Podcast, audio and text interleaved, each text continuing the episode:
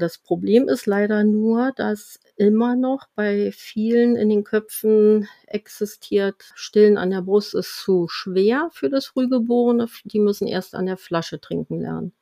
Und letztendlich ist es genau umgekehrt. Wir wissen durch Untersuchungen, insbesondere aus den USA von Paula Mayer, die hat ganz viel geforscht, dass die Frühgeborenen eher beim Flasche trinken Stress haben, weil sie das viel weniger regulieren können als an der Brust.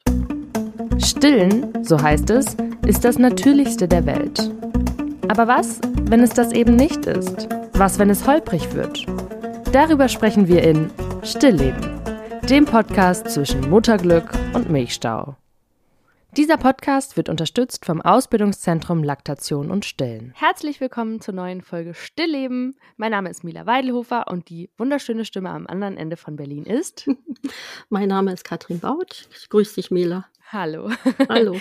Ihr habt es vielleicht schon mitbekommen, wir nehmen nicht äh, zusammen im Studio auf, sondern wir sitzen jeder von uns zu Hause. Wir sind viel beschäftigte, selbstständig arbeitende Frauen und Mütter. Mhm. da wäre es ein bisschen wild, hier einmal quer durch Berlin zu fahren. Corona sei Dank, muss man ehrlich dazu sagen, ne? Sonst hätten wir uns, glaube ich, so schnell äh, nicht so einrichten können, oder? Ja, das war eigentlich auch mal was Positives an dem ganzen Thema. Genau, das muss man dazu mhm. sagen. Mhm. Ja, ähm, schön, dass wir uns wieder zusammengesetzt haben, eine neue Folge aufnehmen. Mhm. Und wie ihr schon gelesen habt, vielleicht im Titel, geht es heute um Frühchen. Und meine allererste Frage an dich, Katrin, ist, Ab wann gilt ein Baby als Frühchen? Kinder gelten als Frühchen unter der 37. Woche geboren, also ab 37 plus 0 ist ein Kind ein reifes Neugeborenes. Ja, das Frühchenthema liegt mir schon sehr am Herzen, muss ich ganz ehrlich sagen. Ich bin ja, das hatte ich ja eingehend mal gesagt, Kinderkrankenschwester, habe lange auf einer oder auf mehreren frühgeborenen Intensivstationen gearbeitet und habe als Stillbeauftragte, also ich durfte als Stillbeauftragte ja auch ähm, die erste babyfreundliche Kinderklinik mit aufbauen, was mein Herzenswunsch war und ähm, zum Wohle der Kinder und vor allem der Mütter, der frühgeborenen Mütter. Die allererste ähm, in Deutschland weit oder in Berlin? Ja, deutschlandweit. Welche ist das? Darfst du es verraten? Nee, das kann ich jetzt nicht mehr verraten, weil diese Klinik auch leider nicht mehr zertifiziert ist. Das okay. ist leider wieder rückwärts also, gegangen. Mhm. Also sowas kann Sehr auch passieren. Schade. Das ist wirklich schade. Ja, wir hatten ja über die Zahlen schon mal gesprochen, Mila, dass ähm, Deutschland nicht so sehr babyfreundlich ist und ähm, zurzeit sind 94 geburtshilfliche Abteilungen babyfreundlich und äh, wir haben gerade mal drei Neonatologien, die ähm, zertifiziert sind und ich glaube ein Perinatalzentrum. Das ist, das so ist ganz, ganz wenig, ne? Das ist so bitter, weil das, das erwarte ich von drei in Berlin. Weißt du, eins in Mitte, mhm. eins im Norden, eins mhm. im Süden. Mhm. Und es sind einfach drei in Deutschland. Ja, wir haben eine Kinderklinik in Berlin, die sich, ähm, also die jetzt nicht babyfreundlich werden möchte, aber da ist die Geburtshilfe babyfreundlich und die Neonatologie ist da auf wirklich sehr, sehr guten Wegen. Das sind zwei Kolleginnen von mir auch. Die eine ist die Stillbeauftragte und äh, die andere tolle äh, Neo-Schwester ist die vertretene Stationsleitung, die Julia. Und äh, beide sind da unglaublich engagiert und haben da eine gute Rückendeckung von ihrem Oberarzt und von der Leitung. Und das ist äh, schön zu beobachten. Mit der Julia werden wir auch noch eine Folge in mhm. äh, Zukunft aufzeichnen, die uns wirklich nochmal einen Einblick daran ja. gibt. Ähm, ich finde das ja immer so spannend, also jetzt so als aus dem Blickwinkel einer Mutter, ähm, Du darfst jetzt auch nicht sagen, welche Klinik das ist. Also nur weil ich mir so denke, naja, ich wohne in Berlin. Wenn mhm. ich noch mal ein Kind kriegen sollte, äh, würde ich da vielleicht gerne hingehen. Das können wir dann unter vier Augen klären, ja. Okay. Das werde ich dir sehr gerne sagen. Aber äh, die Neonatologien, äh, in, ob jetzt Berlin oder deutschlandweit, arbeiten sehr, sehr unterschiedlich in Bezug auf Stillförderung und Bindungsförderung. Also es gibt wirklich immer noch Kinderkliniken in diesem Land, wo Kinder nicht aus dem Inkubator genommen werden dürfen zum Bonden, wenn sie eine CPAP-Maske haben oder Infusion haben. Und andere Kliniken, also große Perinatalzentren, die bonden sogar mit den 23, 24, 25 Wöchern, die ja doch sehr, sehr klein und unreif sind. Und, und schon alleine das, das Bonden, also der therapeutische Hautkontakt, der ist so immens wichtig für, für die Mutter, um ihr Kind überhaupt anzunehmen, Ängste abzubauen, eine Beziehung zu ihrem kleinen Kind aufzunehmen. Und umgekehrt ist es für das Kind natürlich unglaublich heilsam, ähm, in diesem Kontakt mit der Mutter zu sein. Das ist ja auch etwas ganz Vertrautes und äh, man sieht auch dann an den Monitoraufzeichnungen, dass die Kinder sich entspannen, wenn sie im direkten Hautkontakt sind, dass die Atmung sich besser reguliert, dass die, die Herzfrequenz äh, besser reguliert ist. Ne? Äh, weil die Kinder sind ja auch sehr unreif und ähm, die Kinder haben einfach viel, viel weniger Stress und Stress ist, ist toxisch für Frühgeborene, also mhm. giftig, kann man ja sagen. Ne? Jetzt sind wir schon so im Thema, aber ich bin gerade mhm. über was gestolpert, was du gesagt hast. Ähm, also, man muss nochmal wiederholen, ich komme absolut nicht aus dem medizinischen Bereich. Das macht auch so ein bisschen diesen Podcast aus, dass ich so Fragen stelle, die vielleicht für Menschen, die das gerade hören, die äh, als mhm. Hebamme arbeiten oder als mhm. Krankenschwester oder die mhm. sich denken, oh Gott, ist das bescheuert. Aber Du sagst gerade Kinder in der 23., 24. Schwangerschaftswoche. Ich mhm. wusste gar nicht, dass Babys also mittlerweile dann sogar noch überleben können. Also mein letzter ja. Stand war, als ich zur Schule gegangen bin, hieß es immer, Babys ab der 27. Mhm. Schwangerschaftswoche überle mhm. sind überlebensfähig mhm. in guter mhm. Behandlung. Ja, das war auch so und die Kinder werden äh, zurzeit immer kleiner und bei äh, 23 Wochen ist so, so ungefähr so die Grenze im Moment. Das macht auch jedes europäische Land etwas anders. Es gibt auch europäische Länder, die erst überlebende Maßnahmen einleiten ab der 24. Schwangerschaftswoche. Und bei uns in Deutschland schaut man schon auch, äh, wie geht es dem Kind und, und wie entwickelt sich das. Und man bespricht da auch sehr gut mit Psychologen und, äh, und dem Ärzteteam und, und der Pflege, wie weit gehen wir und, und wo ist dann ähm, eben halt auch Schluss. Mhm. Aber es gibt Kinder, äh, die, also 24, 25 Wöcher, die ein gutes Outcome haben. Und da wird auch viel geforscht. Ne? Also es gibt zum Beispiel in Köln ähm, die Uniklinik, das, das sage ich jetzt auch ganz bewusst, weil die viel forschen. Also da gibt es die Oberärztin Frau Dr. Krips.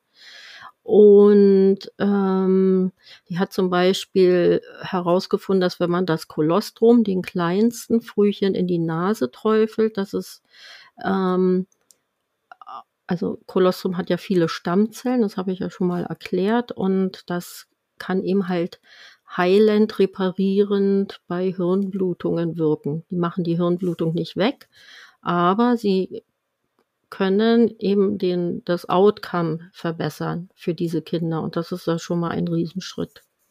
Aber ist eine Hirnblutung so gängig bei Frühchen? Ja. Nicht bei 32 Wöchern oder 35 Wöchern, aber bei den sehr kleinen, sehr unreifen Kindern ist das äh, also mit, mit Regelmäßigkeit zu erwarten, ja. Okay. Ähm, jetzt gehen wir mal zum Thema Stillen über. Mhm. Also das Kind ist geboren, unter mhm. welchen Umständen auch immer. Es ist auf jeden Fall ein Frühchen. Mhm. Das heißt, wie du schon sagtest, vor der 37. Schwangerschaftswoche zählt es als das. Mm, und ich als Mutter, frisch gebackene Mutter, möchte dem Kind natürlich nur das Beste geben. Das heißt, als mhm. allererstes das Kolostrum. Ist ja. es denn überhaupt möglich, einem Kind Kolostrum zu geben? Wir haben äh, Kolostrum ab ungefähr 16 bis 18. Schwangerschaftswoche. Das ist sehr früh. Ne? Also nach dem ersten Drittel beginnt die Brustdrüse Kolostrum zu produzieren.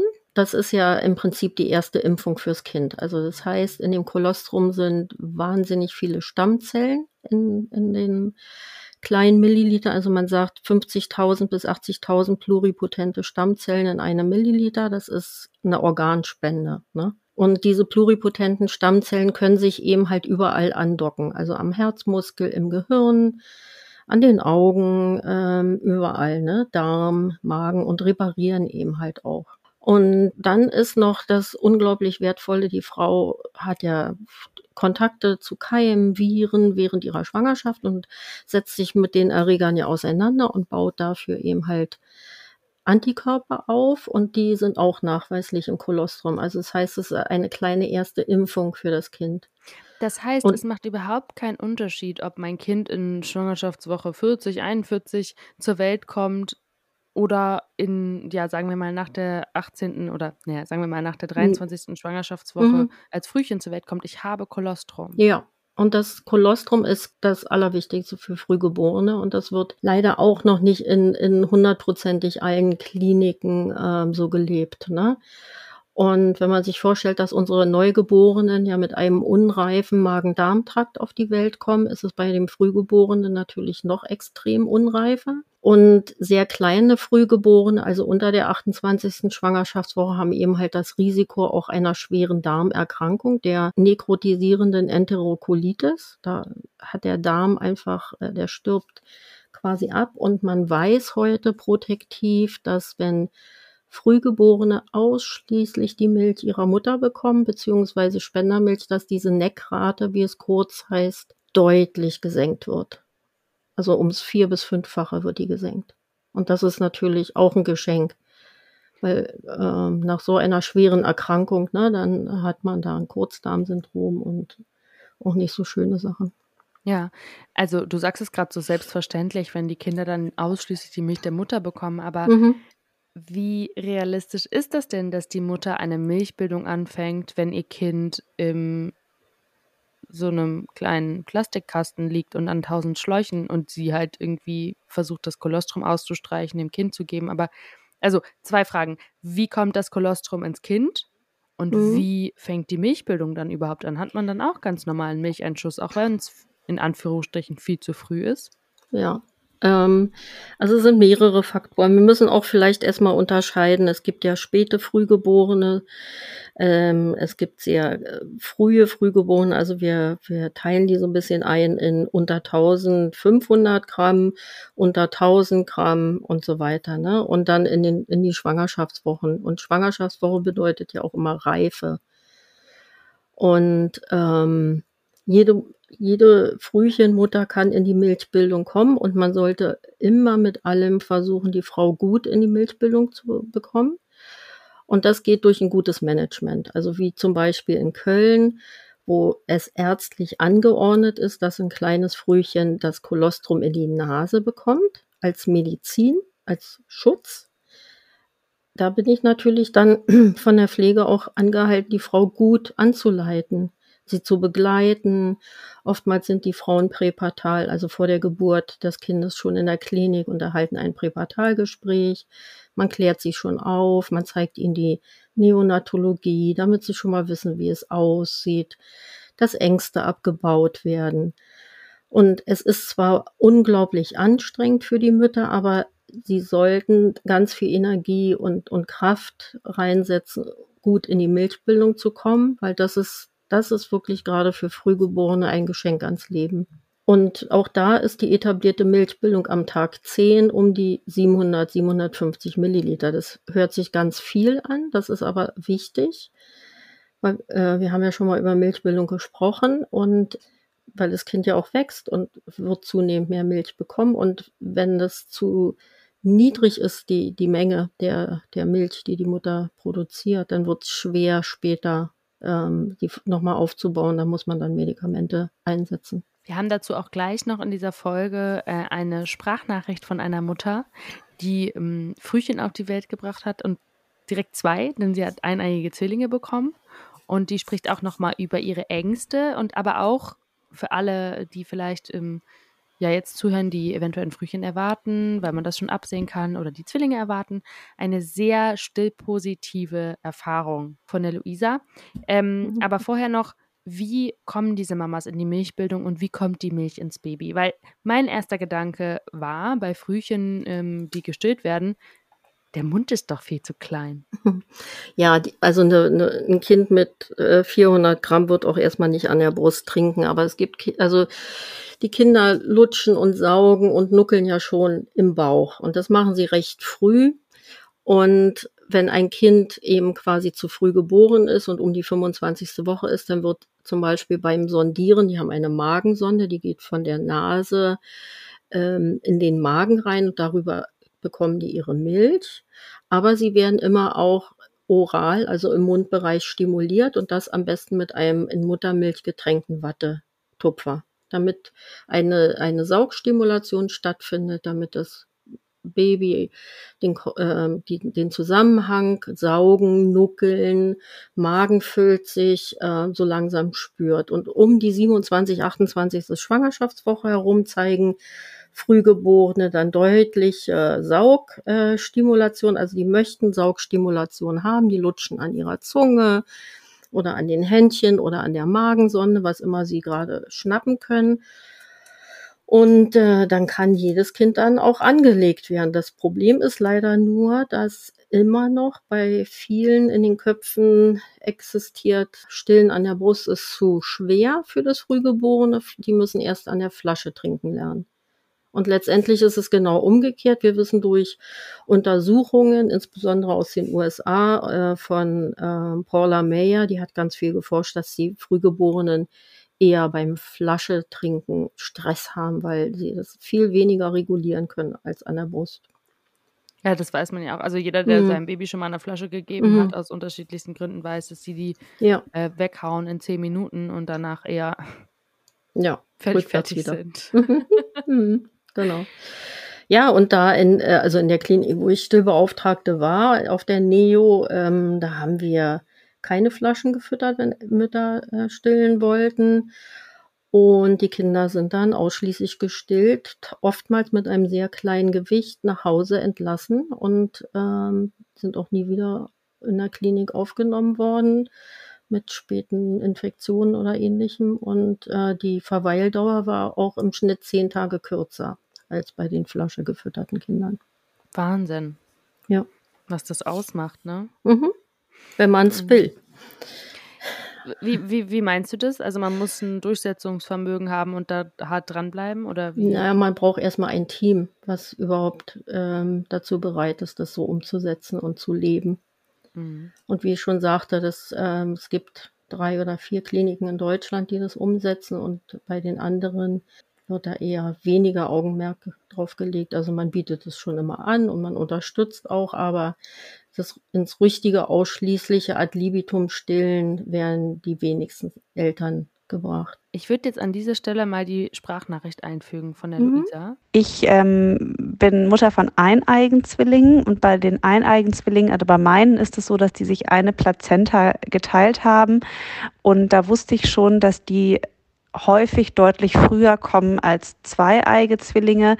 Und so oder so, auch wenn alles perfekt gelaufen wäre, wären sie an 36 plus 1, also noch in der Frühgeburtlichkeit geholt worden, eben weil die sich eine Plazenta geteilt haben. Aber so weit sind wir leider nicht gekommen. Also die Schwangerschaft war eigentlich komplett unauffällig. Es gab überhaupt keine Probleme. Und ich war sehr sicher, dass wir das wirklich bis 36,1 schaffen. Und dann hatte ich ganz plötzlich ähm, drei Wochen vorher, also an 33,0, einen Blasensprung. Und dann ließ sich die Geburt nicht mehr aufhalten. Also ich hatte ganz früh morgens den Blasensprung und mittags wurden die Babys per Kaiserschnitt geholt. Ich war vollkommen überrannt davon und fix und fertig mit den Nerven und auch sehr ängstlich, weil ich eben wusste, dass es ja doch ziemlich oder relativ früh ist. Und ähm, ich habe, wenn ich mich richtig erinnere, nur einen der Zwillinge direkt nachdem sie aus dem Bauch geholt worden sind, kurz auf die Brust bekommen. Dann wurden die beiden kinderärztlich versorgt. Und dann habe ich sie so anderthalb Stunden nach der Geburt ähm, gesehen. Und zwar bin ich dann mit dem Bett auf die Neonatologie gekommen. Ich konnte noch gar nicht aufstehen nach dem Kaiserschnitt mit meinem Mann zusammen. Und dann haben wir da zwei Betten bekommen und jeder von uns hat dann einen Zwilling auf die Brust bekommen. Und dann durften wir erstmal so eine Stunde oder sogar zwei für uns ähm, da sein und haben mit den Zwillingen gekuschelt und die angeguckt. Die waren natürlich verkabelt und am Monitor und hatten auch so eine Atemunterstützung. Also wir mussten uns erstmal an alles gewöhnen. Und dann sind die Babys wieder in ihre Wärmebettchen gekommen und ich hatte das große Glück, eine Beleghebamme zu haben. Die ist dann zu mir gekommen und hat ähm, gesagt, so, jetzt geht's los, wir streichen jetzt Kolostrum aus. Ich war wirklich, wie gesagt, fertig mit den Nerven und mir war das eigentlich auch alles viel zu viel. Und sie hat dann aber nicht locker gelassen und hat ähm, mir die Brust massiert und hat ähm, das Kolostrum ausgestrichen. Das hat ewig gedauert, also ich glaube eine Stunde oder so haben wir da an der, oder sie, ich war dazu überhaupt nicht in der Lage, meine Brüste massiert und dann hatten wir am Ende vielleicht ein Milliliter, also es war wirklich tröpfchenweise, wurde das Kolostrum mit so einer Spritze aufgezogen und dann aufgeteilt auf die Zwillinge und äh, jedem in den Mund geträufelt. Und dann, also meine Hebamme war wirklich ganz toll und die war insistierend und hat gesagt, so jetzt ausruhen und in drei oder drei Stunden ähm, machen wir das alles nochmal. Und dann hat sie das an dem Tag, wenn ich mich richtig erinnere, also am Tag der Geburt wirklich am frühen Abend nochmal mit mir gemacht und mein Mann war ja auch dabei und dem dann auch gezeigt, wie das funktioniert. Und dann haben wir das am Tag der Geburt ja bestimmt noch zweimal gemacht. Und dann wurde mir auch erklärt, wie das mit der ähm, Pumpe geht. Also die Zwillinge wurden am Anfang komplett über eine Nasensonde, die in den Magen geht, also über Magensonde ernährt. Die haben am Anfang, waren nicht an der Brust und hatten auch noch keine Flasche. Und dann habe ich in der Nacht von der Geburt gepumpt. Da war ich auf der Frauenstation, also eine Station über der Neonatologie und habe wirklich überhaupt nicht kapiert, wie es funktioniert und ähm, war da auch echt ein bisschen verzweifelt, weil ich nicht wusste, wie es geht und nicht so viel Hilfe erfahren habe. Und dann bin ich aber, nachdem ich dann aufstehen konnte, wieder auf die Neonatologie runtergegangen. Und da wurde mir sehr geholfen. Und ähm, also meine Erfahrung war, man braucht wirklich am Anfang, weil man auch so neben sich steht, wirklich jemanden, der bei dem, wenn man das erste Mal oder das zweite Mal pumpt, neben einem sitzen bleibt und das mit einem zusammen macht, weil man einfach so fertig mit den Nerven, oder so ging es mir, so fertig mit den Nerven war. Und dann habe ich äh, von da an achtmal täglich für 15 Minuten gepumpt. Am Anfang kamen da Tropfen raus äh, und dann immer mehr. Und das hat dann tatsächlich, ich glaube, schon nach einem Tag gereicht, dass die Zwillinge komplett Muttermilch bekommen habe, also weiter über die Sonde. Das hat mir ein gutes Gefühl gegeben, weil ich wusste, ich kann, bin aktiv beteiligt daran, ähm, dass es meinen Zwillingen gut geht, also dass sie mit Muttermilch oder dann noch am Anfang mit dem Kolostrum versorgt werden. Aber es war auch ein Knochenjob, also achtmal täglich zu pumpen ich habe dann tagsüber den ganzen Tag auf der Neonatologie verbracht und habe ähm, viel gekängurut, dann halt immer nur zwei Stunden, weil ich dann, dann wieder pumpen musste. Mein Mann konnte länger känguruen und nachts bin ich auch auf die Neonatologie runtergegangen. Da habe ich nicht gekängurut, also habe keinen Zwilling auf der Brust gehabt, aber konnte die dann angucken und habe weiter gepumpt. Und nach einer Woche ähm, sind wir dann äh, in ein Rooming-In-Zimmer verlegt worden. Also mein Mann, die Zwillinge und ich waren dann 24-7 zusammen. Und da habe ich erste, mit einer Stillberaterin, erste Stillversuche gemacht. Das hat aber überhaupt nicht funktioniert. Also ich war total gestresst davon. Wir haben auch direkt beide zusammen versucht anzulegen. Das würde ich jetzt rückblickend nicht nochmal machen. Ich hab, war irgendwie verspannt und dann mit diesem Stillkissen und äh, das hat, hat nicht gut funktioniert. Und es war mir auch ein bisschen viel. Ähm, so ich weiter gepumpt habe und die Zwillinge haben alles über die Flasche bekommen. Und auch das war am Anfang kein Selbstläufer. Also die haben meistens zu Beginn nicht ihre Trinkmenge geschafft und der Rest wurde dann weiter über die Sonde gegeben. Und ähm, nach einer weiteren Woche waren die dann so weit, dass die komplett ähm, ihre Trinkmenge trinken konnten und dann konnte die Sonde gezogen werden, wo ich schon mal sehr glücklich war und von da an ging es dann so Richtung Entlassung. Ich habe weiter in der Klinik immer mal wieder Stillversuche gemacht, aber es hat wirklich nicht gut funktioniert. Da kam auch ständig jemand rein ähm, und ich hatte da auch irgendwie nicht so die Ruhe. Ähm, in der Klinik hat mir die Stillberaterin schon ein Stillhütchen gegeben. Das war auch insofern gut, als dass die Zwillinge dann überhaupt erstmal die Brust zu fassen bekommen haben. Ohne Stillhütchen wussten die wirklich gar nicht, was zu tun ist. Und nach insgesamt drei Wochen, also nach zwei Wochen im Rooming In, sind wir dann entlassen worden und äh, waren dann zu Hause. Und da habe ich am Anfang erstmal das genauso weitergemacht, also gepumpt und alles über Flasche gegeben. Und dann hat mich aber das Pumpen mehr und mehr so angestrengt und so genervt, ähm, auch weil das ja so viel Zeit in Anspruch genommen hat, also achtmal täglich. Insgesamt würde ich sagen, hat die Prozedur mit sauber machen und ähm, dem ganzen Pipapo eine halbe Stunde gedauert. Also habe ich vier Stunden am Tag gepumpt. Und das war ja auch eine Zeit, die ich gar nicht also gar keine Interaktion mit den Kindern hatte. Und das hat mich mehr und mehr gestresst und traurig gemacht. Und es war dann auch so, dass die Menge, die ich gepumpt habe, wirklich immer so gerade gereicht hat. Und ich habe dann immer ängstlich da auf die Flaschen geguckt, ob das reicht. Und dann habe ich mir selber gesagt, so jetzt entweder das klappt jetzt mehr und mehr mit dem Stillen oder ich höre auf damit. Und dann war das wirklich ein Kraftakt, die Zwillinge an die Brust zu bekommen, weil die die Flasche gewöhnt waren und das am Anfang nicht gefunden haben. Also das Stillhütchen war eine Erleichterung, weil sie erstmal dann überhaupt die Brust fassen konnten und auch trinken konnten. Aber das waren winzige Mengen, wirklich winzig. Und so für weitere zwei Wochen sah es dann so aus, dass ähm, ich erst Stillversuch gemacht habe, ungefähr 20 Minuten pro Zwilling, dann mit der Flasche nachgefüttert habe und dann gepumpt habe. Und das Ganze hat so lange gedauert, also wenn ich gerade fertig war, ging das wieder von neuem los. Und es war wirklich sehr, sehr anstrengend. Und ich war ein paar Mal kurz davor zu sagen, ich lasse es.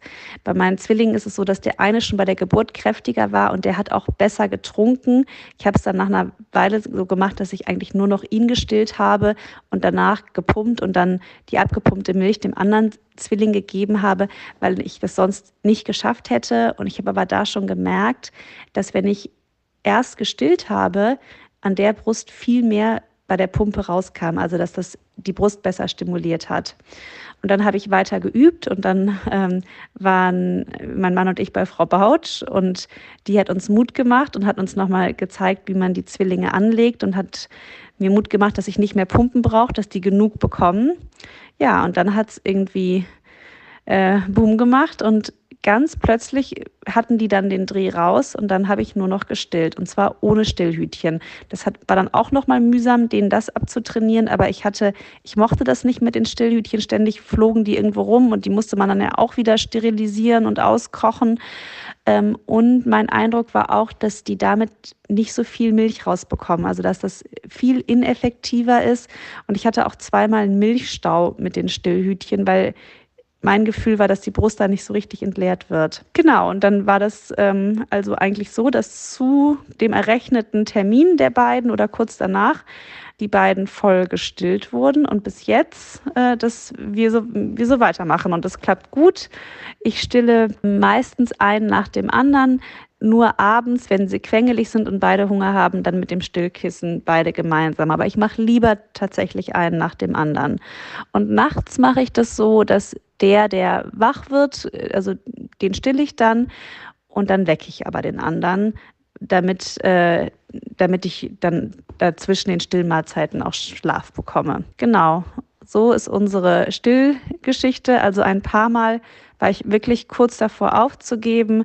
Aber mein Rat an alle wäre, sich Unterstützung zu holen, wirklich gute Unterstützung, ähm, weil es einfach viel bringt, wenn jemand Fachkundiges drauf guckt und durchzuhalten. Es wird besser, je größer die Kinder werden, also die Frühchen, je kräftiger die werden und die kapieren das, man muss nur dranbleiben. Ja, vielen Dank, Luisa, für deine Erfahrung. Vielen Dank für deine Sprachnachricht. Ich hatte das ja äh, schon mal gesagt, ich finde, es ist eine sehr positive Stillerfahrung, auch wenn das natürlich ein Auf und Ab war mit den beiden kleinen Zwillingen. Und man denkt sich ja immer eh, Zwillinge ist doppelter Job, aber sich dann auch nochmal vorzustellen, dieses Pumpen und diese Arbeit und diese Dauer, die man dann ne, an der Pumpe hängt und nicht beim Baby, da habe ich mir gedacht, als ich das äh, gerade gehört habe, dass einen das ja fast schon, naja, eigentlich bringt einen das direkt zum Stillen, ne? Aber mhm.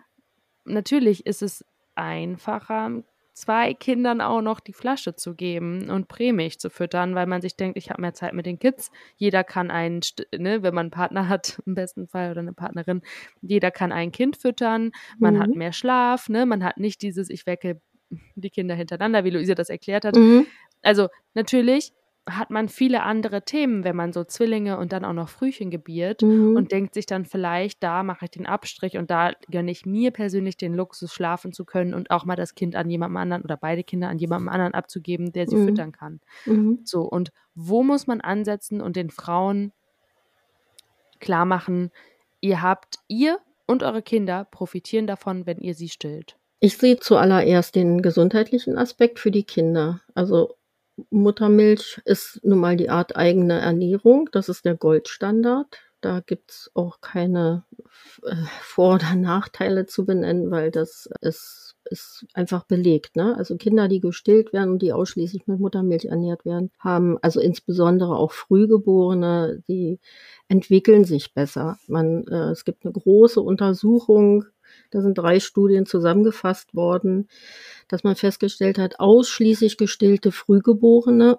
nehmen am Anfang etwas langsamer an Gewicht zu als die flaschenernährten Kinder. Sie haben aber im Alter von zwei und von fünf Jahren eine kognitiv deutlich bessere Entwicklung und auch einen größeren Kopfumfang. Und größerer Kopfumfang bedeutet auch wiederum mehr im Kopf. Dann wissen wir auch, dass Muttermilch ernährte Kinder weniger Infektionen haben, weniger Harnwegsinfektionen, äh, weniger metabolische Erkrankungen im weiteren Leben. Das bezieht sich jetzt nicht nur auf die Säuglings- und Kleinkinderzeit, sondern das zieht sich bis ins Erwachsenenalter hinein. Natürlich kann man trotzdem Diabetes später entwickeln. Das schützt nicht vor allem, aber bestimmte Krankheiten sind deutlich reduziert, wie auch zum Beispiel Leukämie im Kindesalter. Das ist mit Zahlen richtig gut belegt. Da gibt es etliche gute, unabhängige Studien zu. Mhm. Die Mutter profitiert. Sie reduziert ihr Gewicht schneller. Äh, das Brustkrebs, Eierstockkrebs Risiko sinkt mit gestillten Kindern und der Zeit des Stillens. Ja, das also so, das ist jetzt ein kleiner Beitrag, ne? Das äh, mhm. könnte man jetzt noch deutlich vertiefen, aber ähm, ich glaube, für die Entwicklung eines Kindes ist es das A und O. Mhm. Ich glaube, wir müssen eh noch mal eine Folge machen, nur zu Zwillingen, weil da kommen mhm. auch total viele Fragen auf, wenn ja. man diese Sprachnachricht hört. Ne? Also einfach so ein Wahnsinns-Fulltime-Job, finde ich, ist Stillen sowieso. Also wenn man sich dafür entscheidet zu stillen, dann ist es auch natürlich, wenn es dann alles klappt und man keine Stillprobleme hat, ist es natürlich für alle Beteiligten toll und man kann das Kind in den Schlaf stillen. Man ich, ich schlafe zum Beispiel viel oder ich bin viel besser eingeschlafen, als ich mein Kind immer noch in den Schlaf gestillt habe mhm. nachts, wenn er wach geworden ist. Es mhm. hat alles Vorteile auf jeden Fall, mhm. aber es ist ein Fulltime-Job und es ist ja. eine absolute Hingabe und das muss man auch dazu sagen, weil ich finde, das wird ganz oft aus dem Umfeld nicht wertgeschätzt, mhm. dass Leute sagen so, hey, du bist zwar ein Jahr zu Hause und ja. in Anführungsstrichen arbeitest nicht, aber es ist ein absoluter Fulltime-Job, dieses Kind mit deiner Milch am Leben zu halten und es damit ausschließlich zu füttern. Und ich finde, das ist noch mal krasser, wenn man dann auch noch zwei davon hat. Ja, aber ähm, das sind ja mehrere Faktoren. Ne? Also erstmal würde ich auch noch mal ganz gerne was zur Bindung sagen. Man hat, und das äh, kann man sich ja schön reden, wie man möchte, wenn Flaschen mit der Kinder mit der Flasche ähm, ernährt werden. Wir haben weniger Bindungshormon dann. Und die Bindung ist eine etwas andere. Das heißt nicht, dass sie schlecht ist. Aber ich habe durch die häufigen und immer wiederkehrenden Oxytocin-Ausschüttung ganz anderes äh, Bindungsverhalten.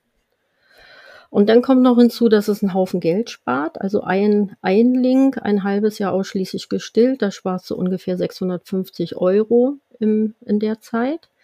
Und ich stelle, ich stelle schon immer wieder mal in Frage, ist es wenig, weniger Arbeit mit der Flasche zu füttern? Weil mit Zwillingen oder einem frühgeborenen Kind hat man eh einen höheren Auftrag und man kommt zu wenig nebenbei. Aber wenn ich mir überlege, ich muss das Pulver einkaufen, ich muss es zu Hause zubereiten und immer frisch, ich muss die Flaschen wieder reinigen und sterilisieren und Zeit haben, um dem Kind eben liebevoll auch die Flasche zu geben und nicht alleine in die, ins Kissen setzen und die Flasche irgendwie festbinden. Ne? Mhm. Ähm, also ein Kind, was mit der Flasche gefüttert wird, sollte auch wirklich liebevoll in den Arm genommen werden, gehalten werden. Ähm, ja, so wie beim Stillen auch. Essen ist was Schönes, ne? was Kommunikatives. Hm. Jetzt sind wir irgendwie abgedriftet zu Flaschenkindern ja. in unserer Frühchenfolge. so passiert das halt. Nee, aber noch eine Sache zum Pumpen. Das ist ja auch dann, ja. was Luisa erzählt, ne? hat sie auch am Anfang gemacht. Ja. Da habe ich mich auch gefragt, ist dann ihre Milch in die Sonde gemacht worden? Wer macht sowas? Macht das die Mama selber? Das ist zu hoffen, dass es die Mutter selbst tut, aber auch da haben wir Kliniken in Deutschland, wo es den Eltern verboten wird. Äh? Und das ist, ja, das ist genau der Dorn in meinem Herzen ähm, und in, in vielen Herzen, also von engagierten Neo-Schwestern, ähm, dass dass Eltern häufig, also entweder werden sie ganz doll einbezogen, so wie es sein sollte, und als Partner gesehen und als Mutter oder Vater des Kindes, oder sie werden so ein bisschen als Gast und ja, gehört dazu ähm, gesehen. Und ich bin hier die Kinderkrankenschwester, ich mache das alleine. Was nicht schön ist für die Mütter. Mütter möchten ihre Kinder ja. versorgen. Ja, und Väter ja auch. Also es ist ja, ja einem total, es spricht genau. einem ja so das Recht, aber genau. das denke ich auch. Ich habe eine ähm, befreundete Mama, deren Kind direkt nach der Geburt, es war kein Frühchen, mhm. aber es musste auf die Neo. Mhm. Und ähm, sie hat halt damit nicht gerechnet ähm, und ja. ähm, musste dann ihrem Kind hinterhergefahren werden. Mhm. Aber sie wurde nicht direkt mit dem Kind verlegt. Sie wurde am nächsten Morgen in mhm. das andere Krankenhaus mhm. gebracht. Mhm. Und ich glaube, ja. das ist so traumatisch. Ja. Für beide, aber ja. vermutlich in dem Fall natürlich noch mehr für die Mama. Und dann nicht mal mit dem Kind, also ich weiß nicht, wie da die Standards sind, ich, das kannst du gerne gleich mhm. erzählen, aber eigentlich habe ich doch das oder ich bin eigentlich immer davon ausgegangen, dass selbst wenn es ein Frühchen ist, die Mama bei dem Frühchen schlafen darf. Mhm, im Bett Das ist dran. die Traumvorstellung. So habe ich das gedacht, aber ich habe ja. auch lange in Schweden gelebt. Vielleicht Richtig. war das, da ist das so, ne? genau, da ist ja. es so. Ich war mal in Uppsala und äh, da werden die Frühchenmütter und Eltern von Anfang an ins Rooming Inn aufgenommen und von dort hatte ich ja auch so ein bisschen meinen Schwung und als ich äh, Stillbeauftragte war, wir haben teilweise die, die Mütter und die Kinder 24 Stunden im direkten Hautkontakt gehabt. Und die Mütter haben ihre Kinder alleine aus dem Inkubator genommen und alleine versorgt, außer das Medizinische natürlich. Und das geht wunderbar, aber häufig wird es den Eltern eben, die Kompetenz wird ihnen abgesprochen und das ist sehr schade. Ja, das ist Wahnsinn. Mhm. Also hier an dieser Stelle nochmal, egal wer zuhört, setzt euch dafür ein, dass das sich ändert. Willst du noch irgendwas loswerden oder soll ich Ja, ich möchte etwas loswerden und zwar in Bezug, wenn, also wirklich, wenn Kinder zu früh geboren werden oder wenn sie eben Anpassungsschwierigkeiten haben oder eine äh, Neugeboreneninfektion und verlegt werden müssen. Das sind medizinische Gründe und das ist auch gut, dass wir die Möglichkeiten haben. Aber ich möchte jeden darin bestärken, sich für ihre Kinder einzusetzen und Eltern haben Rechte. Und man darf Eltern nicht aussperren. Und äh, natürlich verstehe ich das auch, wenn man erstmal als Eltern unsicher ist und sich nicht wirklich traut. Aber Eltern sollten sich wirklich äh, für ihre Kinder einsetzen und, ähm, und sich da so ein bisschen durchboxen. Also ich mache das sehr häufig, dass ich Eltern präpartal, also vor der Geburt des Kindes, ähm, äh, berate, wenn, wenn wir wissen, dass, dass es eine Problematik geben wird aufgrund von Untersuchungen oder so. Und da baue ich die Eltern schon auch richtig so auf, dass, dass sie wissen, was deren Rechte sind. Mhm. Und du appellierst hier nochmal an die Eltern, ja, dass sie sich absolut. dafür einsetzen sollen, dass ja, sie wir haben, dürfen. Genau, wir haben die UN-Kinderrechtskonvention von 89 und ähm, und da ist ganz klar festgesetzt, ein Kind wird nicht gegen den Willen seiner Eltern äh, getrennt. Also, ne, die Eltern haben ein Recht darauf, bei ihrem Kind zu bleiben und das ist, äh, die Realität in Deutschland ist eine andere. Aber von der UN-Kinderkonvention äh, weiß kaum jemand was. Und das hat Deutschland mit unterschrieben. Und jetzt wissen es ein paar mehr Leute. Vielen Dank fürs Zuhören. Ja. Schreibt uns sehr gerne eine Mail mit eurer eigenen Geschichte, mit euren Fragen.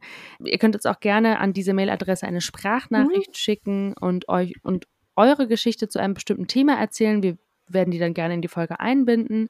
Die E-Mail-Adresse ist stillleben.podcast.web.de. Ihr könnt uns auch auf Instagram folgen. Äh, Stillleben-Podcast heißen wir dort. Da könnt ihr uns natürlich auch gerne schreiben. Und ja, wir freuen uns, dass ihr uns zuhört und abonniert uns gerne auf iTunes, Spotify oder dieser, je nachdem, wo ihr uns hört. Und wir würden uns sehr freuen, wenn ihr uns eine Bewertung da lasst auf iTunes. Ich freue mich auf die nächsten interessanten Themen mit dir. Ich mich auch. Macht den schönen Abend. Ja, ebenso. Bis dahin. Tschüss. In der Beschreibung dieses Podcasts sind alle wichtigen Webseiten verlinkt. Unter anderem die Website von Katrin Bautsch und die Website des Ausbildungszentrums Laktation und Stillen, das uns freundlicherweise unterstützt. Ihr wollt keine Folge mehr verpassen? Dann abonniert diesen Podcast und folgt uns auf Instagram. Der Account heißt Stillleben-Podcast.